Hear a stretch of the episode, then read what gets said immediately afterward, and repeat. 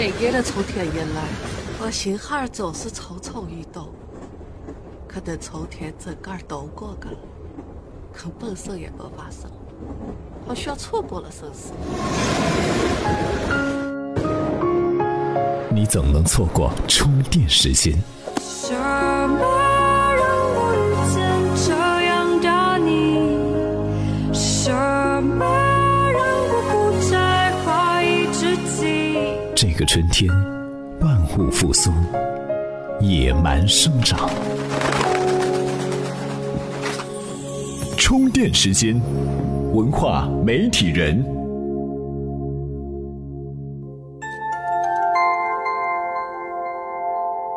媒体与内容探知世界运行的新规律，欢迎您收听文化媒体人频道。今天呢是二零一六年三月二十一号，传闻已久的 iPhone SE 还有几个小时就要发布了。相信无数的自媒体人和段子手就在今天白天都已经补足了觉，就等着晚上一边看苹果的发布会，一边写稿，完事儿了就来轰炸公众号、朋友圈、微博、知乎等等等等。即使呢，这次发布会的主角是一个缩小版的 iPhone。俗话说“饮水思源”，也许用在这里不太贴切。苹果之前呢，科技公司的发布会大概也就是请一堆媒体过来热闹一下。但是在乔布斯手里，说他重新定义了发布会，也一点都没有错。在他之后呢，任何想站在发布会舞台的科技公司 CEO，必须得是一个带点偏执狂色彩的产品经理，研究过心理学，精通大众传播的技巧。如果自带老罗那样的相声技能就更好了。最不济英语说的和雷军一样有特色也行。总之呢，苹果把产品发布会真正当成了一件产品在运作。今天苹果的发布会能够吸引全世界那么多的眼球，除了产品本身的关注度之外呢，发布会本身的吸引力也是有着重要原因的。今天的文化媒体人频道，我们就来说说苹果的发布会文化之所以抓住人心、成为流行的原因。二零一零年，市面上有一本书叫做《乔布斯魔力演讲》，流行了好一阵子。里面呢，事无巨细地分析了乔布斯开发布会的各种技巧。有人看完这本书之后呢，说苹果的事情肯定是已经够忙的了，乔布斯还有空钻研演讲技巧吗？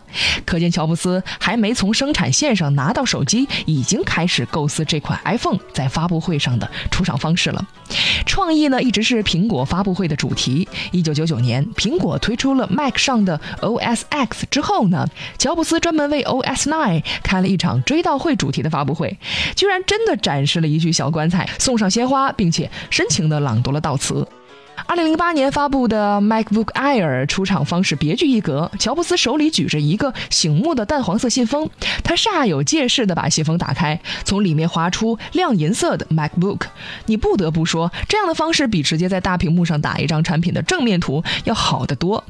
当然，说到出场方式，估计很难有产品能够超越二零零五年的 Apple Nano 了。那次呢，乔帮主依然是黑色毛衣扎在蓝色牛仔裤里，他走来走去，拍了拍牛仔裤的口袋，然后说：“我一直很好奇，牛仔裤上这个小口袋是干什么用的。”不过呢，现在知道了。然后他就在那个牛仔裤内侧的小口袋掏出了小巧的 Apple Nano，而那个 Apple 是白色的，有乔布斯黑暗系的衣服垫底，显得分外耀眼。每条牛仔裤兜呢都有那个小口袋，但几乎没人用。仿佛就是给乔布斯的 Apple Nano 准备的。不用说，观众的欢呼声快把屋顶都给掀翻了。发布会上出现频率最高的两个词儿就是 Magic 和 Amazing。即使乔布斯不停的在说这两个给自己贴金的词儿，也没有多少人觉得不合适。乔布斯传里有一段文字写的是发布会的准备情况，我们不妨来听听看。充电语录：乔布斯的产品发布会都是精心安排的。他会穿着黑色高领衫和牛仔裤缓步上台，手里拿着一瓶水，听众都带着教徒般的虔诚。整个活动更像是一场宗教复兴大会，而不是公司的产品发布会。记者们被安排在中间的区域，乔布斯会亲自撰写和修改演讲内容的幻灯片和要点。他为了做好演讲，还让苹果为他专门开发了软件，就是 Keynote。两千零三年，乔布斯发布 Keynote 的时候，Keynote 原本是专门为他本人的演讲开发的。后来功能越来越完善，就成了一个成熟的产品。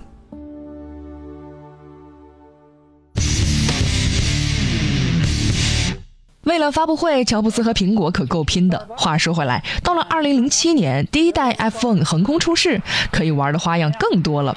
乔布斯在 iPhone 上演示了谷歌地图，搜索了星巴克，接着他选择了一家附近的店，弹出了星巴克的电话号码。当着发布会现场的上千双眼睛，他拨打了这个号码。Good morning, Starbucks and how how can I help you? Yes, I'd like to order 4,000 lattes to go, please. No, just kidding. Wrong number. Thank you.